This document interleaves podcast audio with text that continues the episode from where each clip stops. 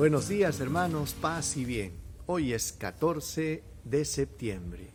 La iglesia en muchos lugares recuerda la fiesta de la exaltación de la cruz, mientras que acá en Perú ha tenido algunas variantes, puesto que esta fiesta se trasladó al mes de mayo. Hoy día no, no la vamos a recordar porque es en mayo que se celebra aquí en Perú.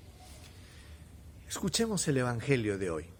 En el nombre del Padre, del Hijo y del Espíritu Santo. Amén. Del Evangelio según San Lucas capítulo 7 versículo del 1 al 10. En aquel tiempo, cuando terminó Jesús de hablar a la gente, entró en Cafarnaúm.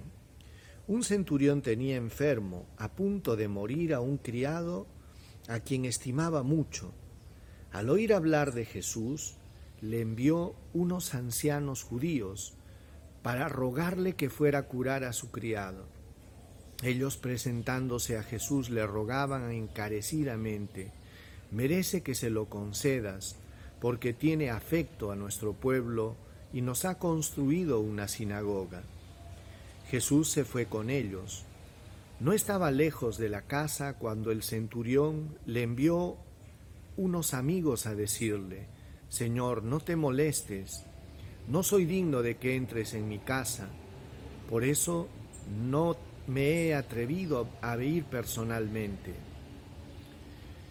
Pero basta una palabra tuya y mi criado quedará sano, porque yo también vivo bajo disciplina y tengo soldados a mis órdenes y le digo a uno ve y va, y a otro ven y viene, y a mi criado haz esto y lo hace. Al oír esto Jesús se admiró de él y volviéndose a la gente que lo seguía, dijo, les aseguro que ni en Israel he encontrado tanta fe. Y al volver a casa, los enviados encontraron al criado sano. Palabra del Señor. Gloria a ti, Señor Jesús.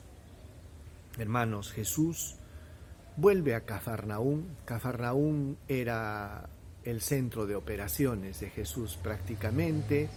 Ahí estaba la casa de Pedro y desde ahí Jesús salía muchas veces a hacer sus recorridos de evangelización. En esta oportunidad regresa y le salen al encuentro de Jesús unos ancianos que le suplican que había un centurión que tenía a su criado enfermo que estaba a punto de morir para que él vaya a su casa a curarlo. Hay algunos detalles interesantes aquí, hermanos, sobre todo en la figura de este centurión, un hombre humilde de corazón, porque más allá de tener la autoridad de ser un centurión, él sabía separar bien las cosas.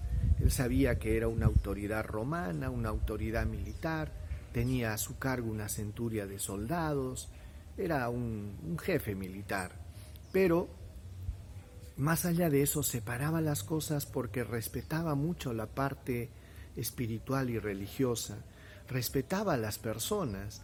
Imagínense, tenía mucho afecto y quería mucho a su criado. Ya ahí vemos un poco la calidad de persona que era este centurión, que da a entrever que era un hombre con algunos valores y principios que lo hacían una persona noble de corazón. Tenía afecto por su criado, cosa que muchos no la tenían, ¿verdad? Él sí tenía afecto por su criado y estaba preocupado por él, pero también, por otro lado, era consciente de que él no se sentía digno de poder ir delante de Jesús a quien todo el mundo consideraba como un hombre de Dios, un hombre santo, era consciente de su pequeñez, de su pecado, de su indignidad, y pide a los ancianos que intercedan por él. Y es más, sabiendo de que Jesús estaba de camino hacia su casa, él envía a otros amigos para que le digan, Señor, no soy digno de que entres bajo mi techo di una palabra y mi criado quedará sano. Estas palabras conmovieron a Jesús y él llegó a hacer una afirmación muy fuerte y dijo, en verdad les digo que ni en todo Israel he encontrado una fe tan grande. El centurión era un hombre pagano, pero sin embargo demostró tener una fe extraordinaria. Por eso, queridos hermanos, a veces hay personas que nos dan lecciones de fe, como es en este caso el centurión romano, una persona que no necesitó que Jesús toque a su criado, que Jesús vaya a su casa, una persona que era capaz de creer en aquellas palabras que iba a decir el maestro. Qué interesante es esto, hermanos. A veces nosotros nos quedamos atrapados en nuestros límites, en nuestros prejuicios, y no damos paso a una fe, a una fe que es capaz de mover montañas. A veces hay personas que para obtener una gracia o un milagro están esperando una misa de sanación o un sacerdote o una persona con unos dones o carismas especiales, cuando en realidad, hermanos, todas las misas son de sanación. Y cuando en realidad tú eres amado y escuchado por Dios siempre, qué bueno sería que aprendamos de este centurión acercarnos a Jesús con confianza y humildad. Qué bonito, confianza y humildad.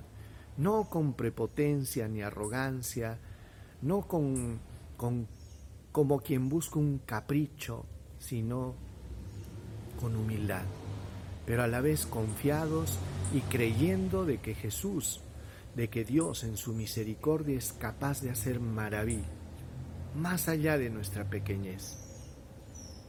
Pidámosle al Señor que aumente nuestra fe. Señor, ayúdanos a ser como este centurión, que reconociendo su necesidad, también reconoce, Señor, su pequeñez y su indignidad. Ayúdanos a acercarnos siempre a ti, Señor, con humildad y confianza.